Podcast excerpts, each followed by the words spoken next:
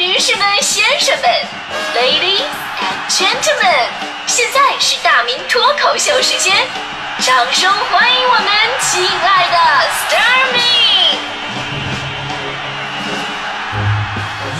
好，欢迎各位来到今年的大明脱口秀，我是大明。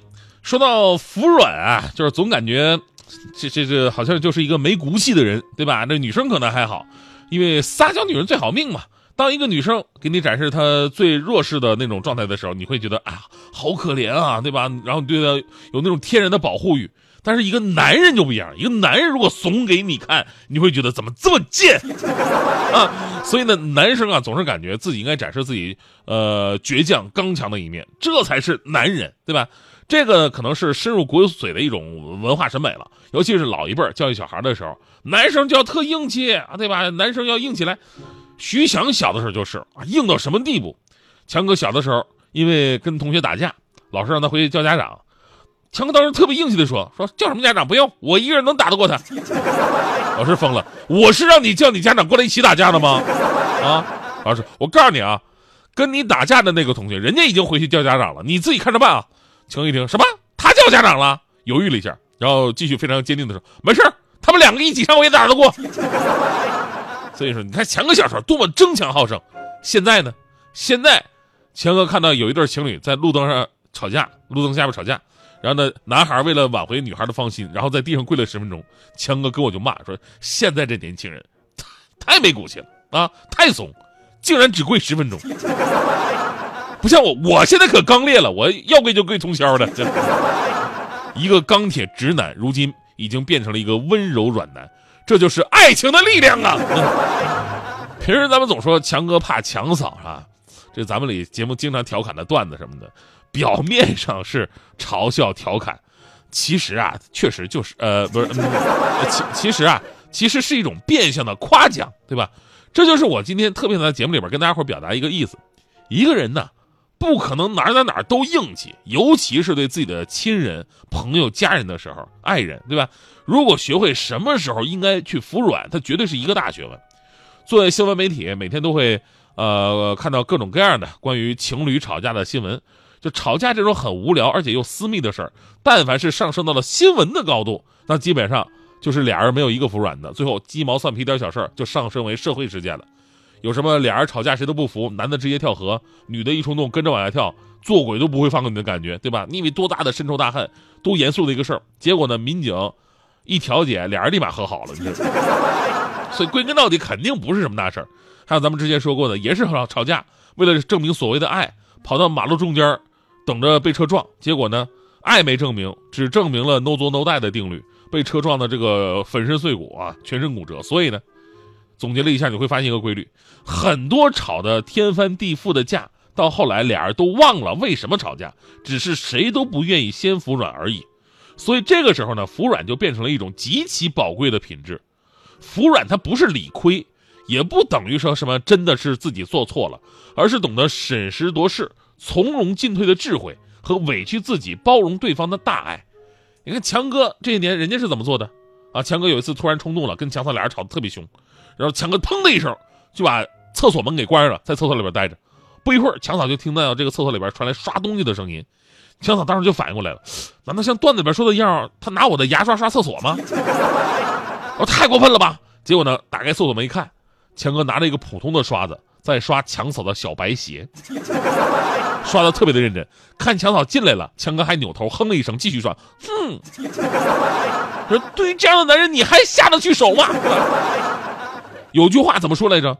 在幸福的婚姻过程当中，有几百次想杀死对方的冲动。至于说什么离婚呐、分手啊，这个每个情侣是经常的事儿嘛。有的真的一气之下就分手了。你要真分也就算了哈，好多特别后悔之后啊，跟人家回去再找补，你多累呀，多没面子呀。你看强哥当年跟强嫂吵架，强嫂也要说分手，强哥当时一赌气，啊，为了这点破事你要跟我分手，好，那咱们分就分。气头上来了啊，强嫂也不让步啊，分手，你以后再也别来找我。强哥说一句，谁找你谁孙子，扭头就走了，头也没回。强嫂当时心想啊，你算你狠啊，哪儿没有一个好东西？结果不到十分钟，强哥捧着一大堆的零食进屋了，刚进来就喊奶奶，我回来了。你可以说强哥满满的求生欲，你也可以说强哥怂，但这背后不就是满满的爱吗？对吧？吵架这事儿吧，跟治病一样，早发现早治疗是最好的，用的成本是最低的，十分钟之内，啊，零食可以解决。你要是隔夜了，那只能包治百病了，对吧？有句这话说得好，说嫁没嫁对人呢，吵一架就知道了。吵架本身并不可怕，呃，排毒养颜什么的，对吧？发泄内心情绪。可怕的是呢，彼此都不让步。我们喜欢讲道理，对吧？都喜欢讲道理，但是道理啊，跟客观存在的东西是不一样的。我们说客观存在的东西，它是对错分明，圆的就是圆的，方的就是方的。但是道理啊，它是主观的认知，是来自于大多数人的认可。哎，大多数人认可了，它就是道理。否则你觉得你再有理，它是真理，但是全世界没有几个人同意，那你的道理它就不是道理了。而我们说情侣之间很难讲道理的原因呢，就是因为情侣之间没有所谓的少数跟多数的存在，啊，只要意见不统一，那就是一半对一半 啊。这时候就尴尬了，你听谁的？那请个裁判吗？是吧？在爱情里边逞英雄根本算不上英雄。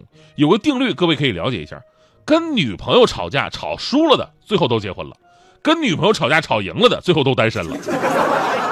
但是话说回来啊，就这种事吧，你也不可能就是可着一个人单方面付出，一个呢学会放低姿态，另外一个也会学会，也要学会这个借坡下驴，给了台阶咱就得下，要尊重对方，也要尊重自己。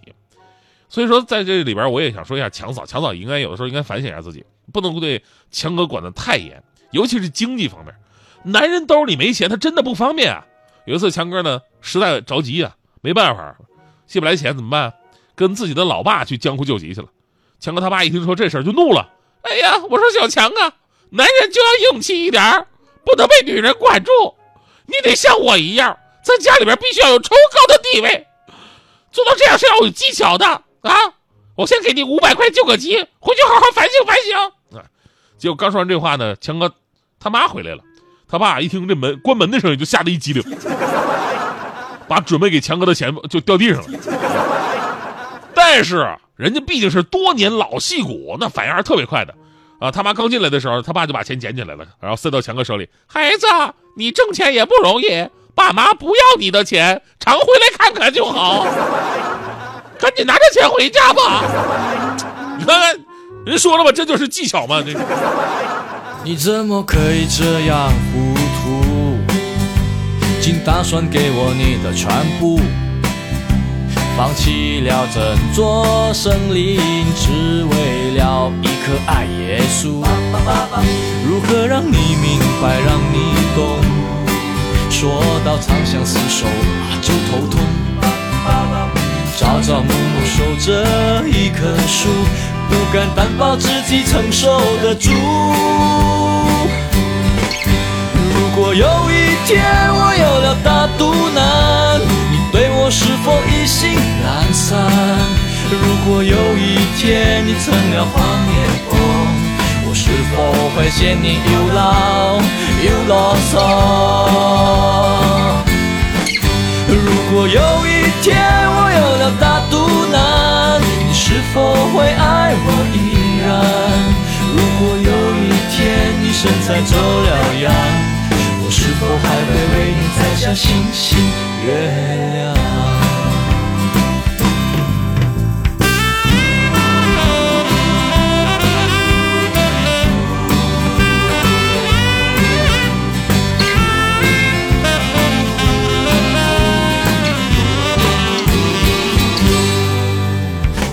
在瞬间万变，谈恋爱像吃快餐一样方便，没有勇气相信永远，只好向你承诺我会珍惜眼前。如果有一天我有了大肚腩，你对我是否意兴阑珊？如果有一天你成了黄脸婆。我是否会嫌你又老又啰嗦。